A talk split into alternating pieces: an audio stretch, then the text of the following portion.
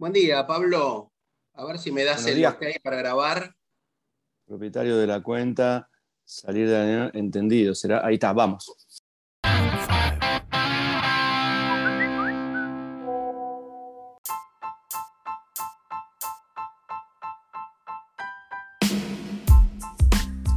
Pablo Granados, amigo y qué sé yo cuántas cosas más, ¿no? Porque maestro de música, padre, abuelo, este, actor, productor, Hermano, hermano, hijo, este, influencer, después hablamos de eso. influencer, qué palabra rara, porque siempre hubo influencers. Claro, los Pero ahora se usa la palabra. son los tecnológicos. Eh, Claro. Pablo, ¿sabés qué estoy haciendo? Mirá, rockear las comunicaciones. Bloquear las comunicaciones. Bueno, Está bien, porque que- aparte sos un, un defensor del rock que, que de alguna manera está desapareciendo. Con el trap y el reggaetón y todo eso, ese plomaje. Lo, est- lo están haciendo desaparecer y vos querés que ahí lo mantenés vivo. Muy bien. creo que creo que la palabra rockear es como hackear, ¿viste? O sea, es nadie te dice reggaetoneala, hip hopeala, Es rockeala. verdad, es verdad. Y en Rockeala. realidad el concepto del rock en el capítulo 1, o sea, vos sabés que hace muchos años me, me dedico al tema de, de comunicaciones, de tecnología, y, y encontré la palabra rockear eh, como, como desafiante a este mundo de hoy que, que- que propone que uno aprenda, desaprenda y reaprenda, como dicen los pensadores, ¿no? Sí, igual eh, rock, estuviste bien poner el rockear, porque, porque rockear también significa revelarse Claro. y un montón de cosas que tienen que ver con. con. eh, bueno, con. El, el rock para mí tiene como una eterna adolescencia también. Ajá. No sé si me explico. Y, y eso también tiene que ver con una búsqueda y con tratar de, de llegar a los límites de las cosas, porque la adolescencia es así. Y así sos vos, Carlito. Y de, y de eso se trata esta época, ¿no? Porque, Claro. a ver, para los que no saben, bueno, compartimos una hermosa amistad. Siento que sos uno de esos hermanos que uno tiene en la vida, eh, donde, donde hay mucho, mucho cariño, mucho afecto, mucho amor personal, familiar, admiración. Y, y yo siempre hablo de vos como parezco tu tía, a veces parezco tu vieja. Hoy sí, te pones plomo, siempre digo lo mismo. y sí, Hoy sí, me tenés ahí. Y sí, y me encanta porque, porque lo, lo dije siempre, desde que, desde que tenía esos TDK, los primeros con tus temas, que te, te pudría que te los pasara. Hoy tengo una, casi un descubrimiento arqueológico en mi poder. Sos mi archivo, sos mi mejor archivo. Pero bueno, a ver, en, en esto de rockear las comunicaciones tiene mucho que ver la tecnología, ¿no? Yo fundamentalmente, te cuento para qué te invito. Eh, en cada capítulo voy hablando del impacto de la tecnología en las comunicaciones, pero charlar con gente como vos me genera la posibilidad de mostrar como uno normalmente se mira el ombligo y cree que los cambios le pasan a uno solo, es lograr empatía y mirar cómo en otros sectores, en otras industrias, los cambios también afectan. Y, para mí vos sos un crack en eso. Y, te voy a hacer preguntas y, charlamos y, que fluya, ¿no? Pero, pero arranco, Pablo. Digo, Internet en tu vida. Después vamos a hablar de tu profesión. Pero digo, ¿qué es Internet? ¿Qué representa Internet desde el punto de vista tecnológico de las comunicaciones en tu vida? Bueno, primero representa un arma fundamental para averiguar, para data, de cosas instantáneas que necesito. Instantáneas de, de lo que sea.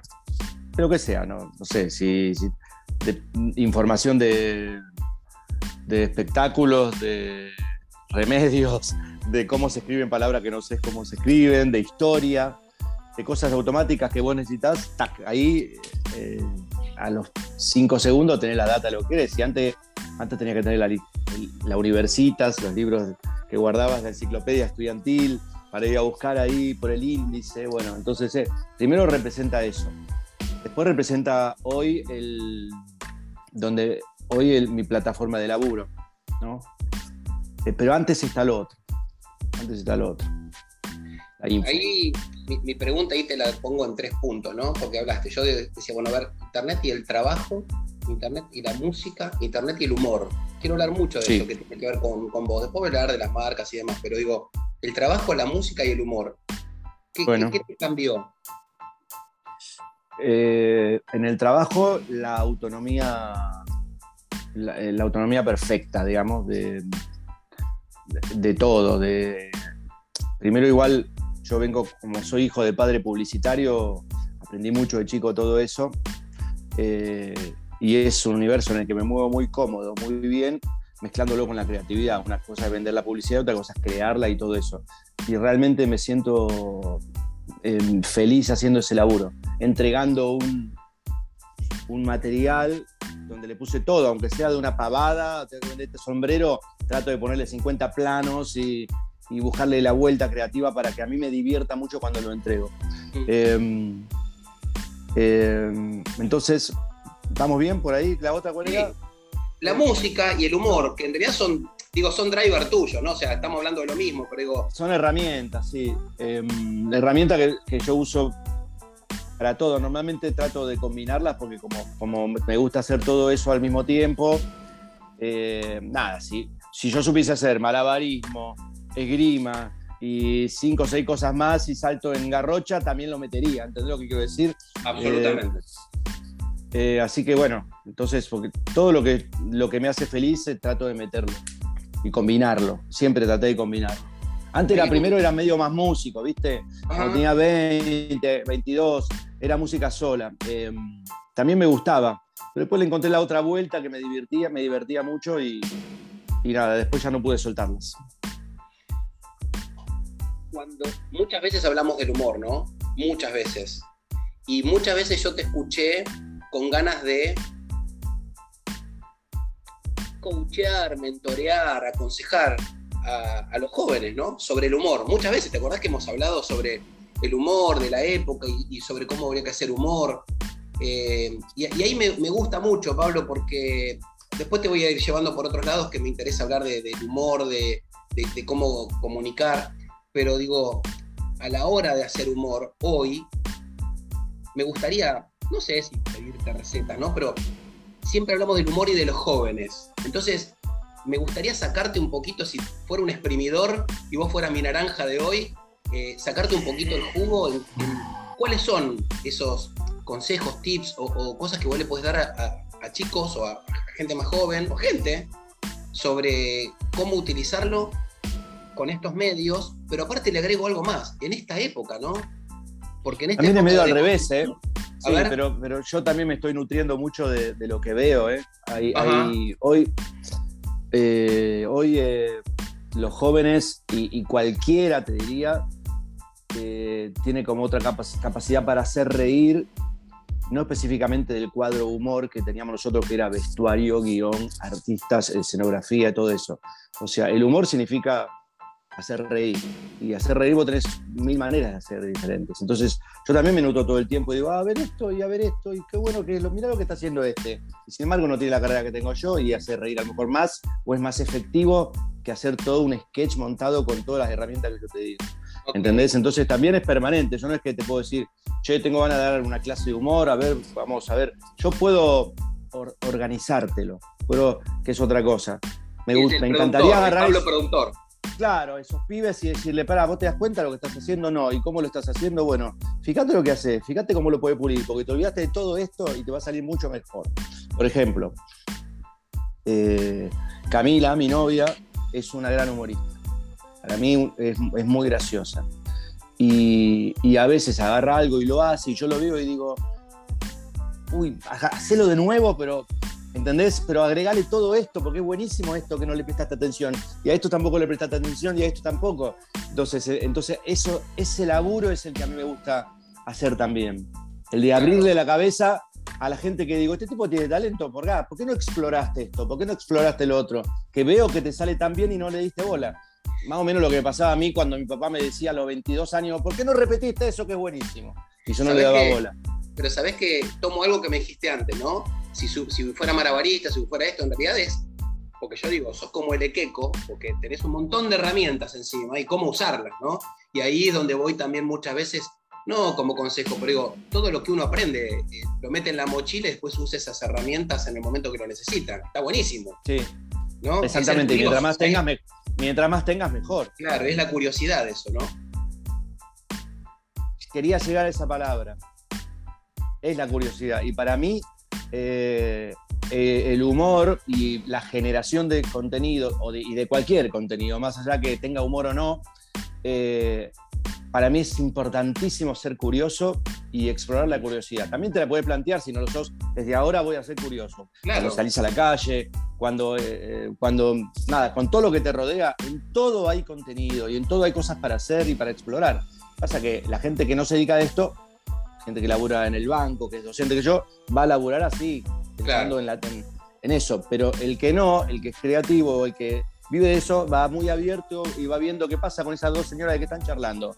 A ver de qué están charlando, no sé de qué charlan, pero las doblo. ¿Cómo te va, Amalia? Bien. ¿Cómo está el tomate? ¿A cuánto está? ¿Entendés lo que quiero decir? Entonces, si vos vas abierto a todo lo que pasa, un camión que le toca bocina a otro, correte, boludo, no, si yo estoy pasando bien, no sé todo es en realidad para mí un, eh, generación de contenido, porque voy atento a todo eso. Exactamente, es parar las antenas, es sensibilidad, no cerrarse. Pero no solo, viste, no solo en el humor, en todo en realidad. Claro, claro. Debería ser así. De hecho, yo digo, ¿no? Porque eh, la verdad que uno, como digo, entra en la era socrática, ¿no? Donde se da cuenta que no sabe nada. Y yo no sé qué porcentaje, qué cantidad de horas por día, pero digo, todos los días estudio no es que me pongo, agarro el libro, la enciclopedia, pero voy, aprendo, hago clic, escucho. Lo mismo que estás diciendo. Eh, a veces uno lo hace y no. Eh, a ver, vos le pusiste eso porque te das cuenta que es estudiar. Yo nada de lo que crecí o generé lo último lo hice como por haber estudiado marketing y qué sé yo, y tampoco es casualidad, tiene que ver con un oficio. no me planteé que estaba estudiando, claro. Cada vez que a la noche me pongo a ver cosas y también es una forma de estudiar, correcto, pero bueno, nunca le llamé así. Che, Pabli, y decime una cosa. Primero, yo admiro una cosa, porque a veces veo también, porque digo, cómo, cómo vos laburás con las marcas, como decías, agarras el sombrero y le metes 50 planos. Y por ahí otro dice, bueno, gracias porque me regalaron el sombrero. O sea, vos le pones amor a eso, que es otra cosa. No sé si la palabra es amor, pero le pones, le pones todo. Ahora, ¿qué cambió en esto de aprender, desaprender, reaprender? ¿Qué cambió en el humor en esta época, ¿no? Donde nos interpela todo, el lenguaje, lo que decís. Pero antes, de llegar, antes de llegar a eso, viniendo a lo que decías del sombrero, también tiene que ver con incorporar distintas escuelas de hacer cosas. ¿Entendés? Por ejemplo, mi hijo te agarra el sombrero y con un solo plano puede hacer una cosa mucho más talentosa que yo en 30 planos. Ok. ¿Entendés? Entonces hay distintas escuelas. A mí me gusta combinarlas. A veces puedo hacer algo de corrido que me gusta.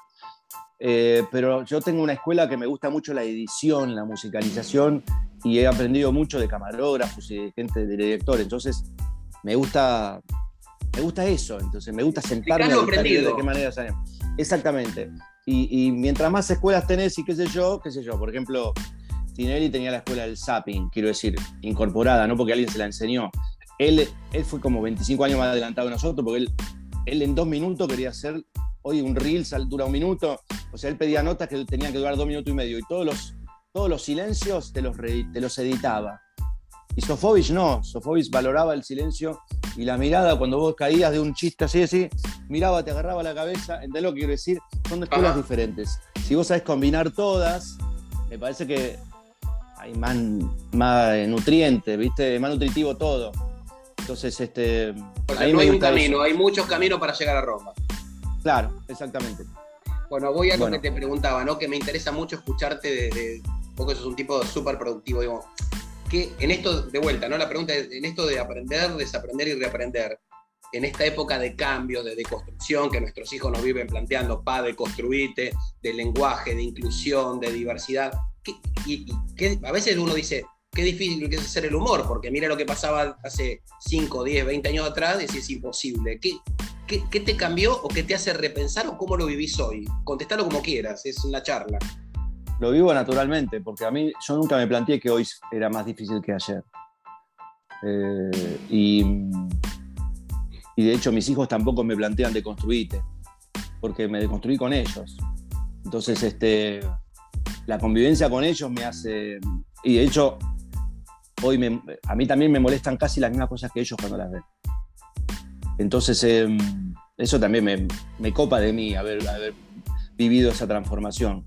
Em, a veces hasta le planteo amigos, ¿viste? Y cuando hacen algún chiste o una cosa así, o me siento hasta desubicado en algún grupo, pero también tienes que tratar de ubicarte, qué sé yo. tampoco cualquiera puede cambiar de un día para el otro. Sí, no, es tan sencillo. Tiene que ver también el núcleo en que te mueve, la gente que te rodea, eh, la juventud que está alrededor tuyo, ¿entendés? ¿Qué sé yo? Y hay gente que no lo tiene, entonces no les, no les es fácil hacerlo. Eh, pero con esto de la curiosidad que hablaba antes, que siempre fue una constante en mí, es, mucho más sencillo eh, hacer humor, porque hay tantas herramientas que, no, no me preocupó para nada la idea de que no se puede hacer una cosa, no se puede hacer la otra. De hecho, cuando veo cosas mías viejas, eh, me parece terrible. Pero hoy, ver, verlas desde hoy, me parece realmente, o sea, por eso no, no entra mucho en discusión porque habría que discutirlas si hoy las hiciera, no si las hice hace 20 años o hace 15, ¿entendés? Mismo hace, en el 2013 grabé el tema con Cacho Castaña y las, y las semanas este, calabró. Hoy no podría grabarlo nunca ese tema. Escuchas la letra y decís, ¿entendés? Sin embargo, yo lo escucho y me parece un temazo, pero no por eso, de hecho ya dejé de tocar con Macaferri, porque siento que muchas de las canciones no, no me representan. Ni siquiera la forma de divertirme con esas canciones, bailándolas y haciendo cantar a la gente, me divierte. No que, uy, no, no lo hago porque me van a juzgar. No lo hago porque no me representa. ¿Entendés? Bien. Pabli, hablemos un poco esto de lo, de, lo del influencer. Yo, o sea, lo, definiste, digamos, encontraste tu forma de ser, tu forma de laburo, pero, a ver, un programa de televisión funciona si tiene rating. El tema de ser influencer, bueno, listo, hay mucha gente que lo sigue, y no solamente que lo siga, no es una cuestión numérica, que, interactúa, que haga cosas, ¿no? Entonces eso te pone en una posición, sos como un medio, sos un medio, un micromedio, como se llame, y eso te hace relacionar con las marcas, eso hace que vos puedas vivir de eso. Entonces digo, me interesa ahora... como un canal de televisión. Claro, claro. Entonces me pongo un poco, ¿sabes qué? En, mi laburo profesional. Y por ahí quien, en, esta, en estas preguntas que te hago, eh, por ahí colegas, agencias, empresas que, puedan, u, otros este, generadores o creadores de contenido, ¿no? Que puedan, que puedan escuchar, eh, verte. Em, ¿Cuáles son los logros? ¿Vos mediste? ¿Dejás, eh, dejás que las cosas sucedan? Porque vos sabés que claramente cuando alguien te contrata espera que pase algo. Después quiero que me des algunos tips. yo te voy a contratar, digo. Muy largo todo. Es, re lindo todo lo que me decís. No, por eso, por es largo. quiero hablar de eso y que me cuentes un ratito. Bueno, de última vos me vas, vos me vas repreguntando. Sí, sí, sí, sí, Para mí, una cosa es tener muchos seguidores y otra cosa es saber comunicar. Son dos cosas distintas. Eh, vos podés entrar a Gran Hermano y poder tener de un día para el otro 3 millones de seguidores y por ahí no poder hacer una publicidad o no poder publicitar ningún, ningún producto porque no sabes hablar, no sabes comunicar, que son cosas distintas. Puedes tener 10.000 seguidores y ser un influencer del carajo, con 10.000 seguidores, porque de hecho los hay. Hay esos, esos este, nichos chiquitos que son, son grosos con 10.000, 15.000 seguidores. Entonces, este, me parece que, que el, el que trabaja de eso o el que quiere crecer tiene que paralelamente no tiene que pensar, no tiene que pensar solamente en subir seguidores, tiene que pensar en saber comunicar, porque subir seguidores no representa ganar plata, lo que representa es después, cuando llega una marca, que vos puedas, puedas decir lo que la marca quiere, agregarle lo tuyo y que sea creíble. Claro. ¿Entendés? Entonces son dos cosas distintas. Hay que el que quiere crecer en eso tiene que pensar que también tiene que aprender a hablar, a comunicar y sobre todo ser creíble. Yo creo que mm, que si uno, a ver, todo lo que yo, lo que, lo que comunico me lo creo de verdad. Cuando hago cosas que tienen que ver con la naturaleza, con las fechas patrias, con la historia, todo eso, jamás pienso voy a hacer esto porque funciona. Lo hago porque lo siento. Y me parece que eso es lo que más atrae. ¿Entendés? Em, me parece que eso es lo que llama también eh, a la marca. Por ejemplo, eh, creo que también llama que vos hagas lo que te gusta. Yo a veces hago musicales y cosas que se ven mucho menos que otras, y las hago igual. Creo que la suma de todo eso hace tu personalidad, y creo que la marca busca tu personalidad para comunicar. Por ejemplo, si yo hago un desfile como los que hago en Joda, yo sé que eso me garantiza 8 también visualizaciones, pero no por eso hago uno cada tres días. Porque yo le pego al lado de eso una canción que a lo mejor tiene 150 mil vistas tocando el piano, pero ese soy yo también. No, no, siento que debo dejar de hacerlo porque funcione más lo otro, ¿entendés? Entonces me parece que todo eso hace que la plataforma tenga otro tipo de riqueza y que la marca diga, ah, no, este tipo no tranza, realmente hace lo que quiere. ¿Entendés? ¿Te respetan que hagan, digo, a ver, hoy cuando uno habla en la teoría, bueno, vamos a contratar influencer, todos decimos que no nos gusta la palabra, pero bueno, es la que define eh, a este... A ver, no es que no me guste, esta nueva, quiero decir, se podría haber inventado en los 90 también, o en los 80. de hecho, eran los líderes de opinión. Eran los líderes de opinión. Lo que pasa es que Grondona era un influencer, digo. Por ejemplo, claro, a nivel político, pero también a cualquier otro nivel. Una persona popular es un influencer. Claro, bueno, y digo, y querido. No es un espacio publicitario, a ver, no es una publicidad, ¿no? Por ahí a mm. veces es un PNT o es como meterse dentro de la historia, dentro de la creatividad. Entonces, cuando uno trabaja con influencers, yo te digo, bueno, para decir que ta, ta, ta, ta, ta, ta, ta, ta te, te bola. O sea, si yo soy la marca, vos le vas a preguntar, y te pregunto, digo, vos le preguntás a la marca, ¿qué querés transmitir? ¿O, te gusta que te guionen? Todo, pasa todo, pasa todo yo lo primero que pregunto es, lo primero que digo es, decime lo que, lo que querés que no falte. Ok. Lo que sí o sí tiene que estar. Eh, ¿Entendés? Y a partir de eso, déjame crear el cuento, la historia o lo, que sea. Eh, me rompe un poco las bolas cuando me piden que, que, que, pase un guion, porque en realidad cuando grabás hay cosas que vos no podés en un guion explicarle la cara que vas a poner, el gesto que vas a hacer. Entonces el guion no, representa lo que, el resultado final del video. Pero bueno, también hay que, hay que mm, ayornarse. No todas las marcas se han deconstruido a nivel publicidad y a, muchas les cuesta muchísimo pensar que un tipo por este medio sin maquillarse, sin una ropa específica, sin alguien, sin un grupo de, de, producción como los que tienen la publicidad que gastan millonada con luces, parando, que yo pueda realizar algo que funcione. Entonces la marca también necesita ese periodo de adaptación. Hay marcas que sí se han adaptado muchísimo y que se han, aprendido mucho con eso y, crecido, y hay otras que les cuesta, ¿viste? Yo estoy peleando ahora con una porque me, me pide que le meta dentro de un video que hice un insert. Un insert que ellos quieren meter. Y a mí el insert no me representa lo más mínimo en mi plataforma. Entonces estamos ahí peleando eh, ¿Entendés? Porque ellos crearon un productor comercial, o sea, vos tenés claro que eso es así para, para eso. Y para, me, me, encanta hablar de estos temas porque a veces uno también, digamos, en este proceso, cuando, cuando labura con las marcas, con los clientes, dice, pará, pará, déjalo ser. O sea, uno elige no el espacio publicitario, sino el espacio de contenido y creativo. Exactamente.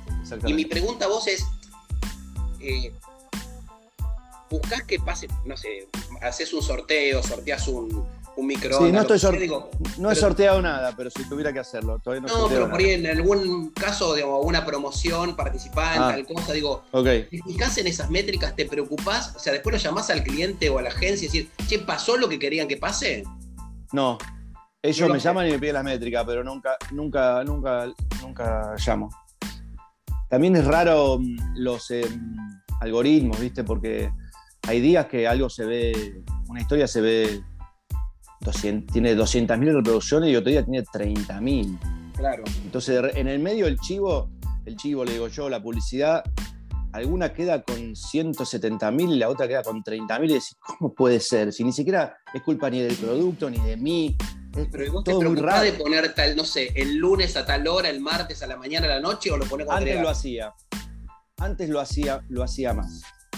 Eh, pero ahora no tanto. Y te voy a explicar por qué. Eh, bueno, vos no sé si me hablaste solo de la publicidad, yo te hablo de todo el contenido, incluido lo de la, publicidad. Eh, se supone que dejé de hacer televisión para no ser esclavo de esas cosas. Entonces, ¿para qué volverme esclavo ahora de esto también? Entonces, en realidad, en un momento lo pensé y me di cuenta que todos los días estaba haciendo contenido y que había que subirlo 8 de la noche porque tata. Y después digo, ¿por qué si, si, me, han llamado de programas para hacer cosas y que yo y quiero huirle a eso ahora que tengo la posibilidad? ¿Para qué me voy a atar a lo mismo a través de mi propia plataforma? ¿Entendés? Entonces, eh, tener tu propia plataforma también te da esa libertad de decir, hoy no subo, ¿por qué? Porque no quiero, porque no se me ocurrió algo lindo, porque no tengo ganas. Y hoy, mañana tampoco. a lo mejor en la semana subiste una sola cosa. Quiero decir, no, no quiero ser esclavo de, eso. Porque si no lo transformaría en un laburo de nuevo como los que ya he tenido. Y no quiero que sea un laburo como ese. Pablo, escúchame. Te voy a pedir 3 de 3. 3 de 3. A ver. ¿Cuáles son tus tres redes?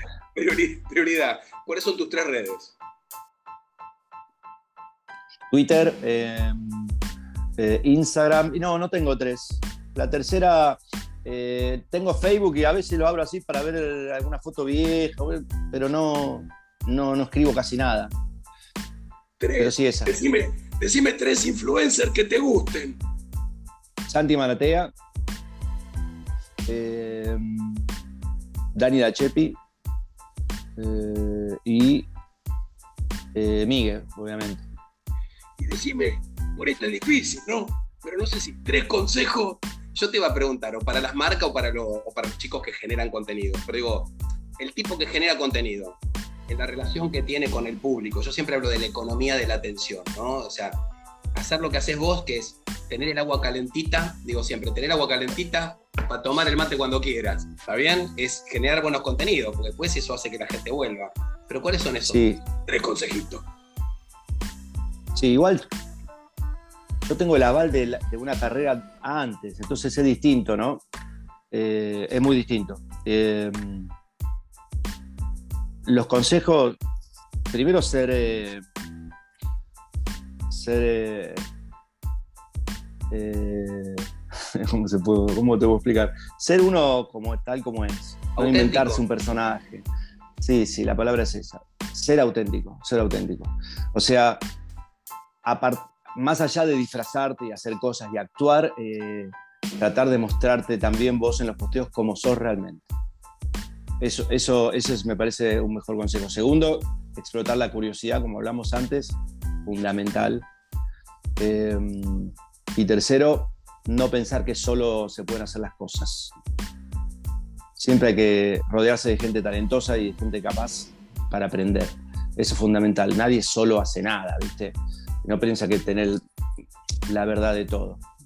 Hay que estar atento a lo que hacen los amigos, lo que hacen los colegas, eh, porque así se aprende también. Sin Charlie García no hubiese existido sin los Beatles, Fito no hubiese existido sin Charlie, ¿no? Entonces, me parece que es, eh, claro, exactamente. Eso es, importante no pensar que lo que hace uno es lo mejor, porque no es así. Al lado hay un montón de gente mejor y siempre es bueno ver y crecer. Se crece mucho bien no es robar eso, porque si no nadie estudiaría, pues si no quiere decir que si vas a la facultad de música y aprendiste a tocar música clásica, le robaste a Mozart, no, eh, aprendiste de eso.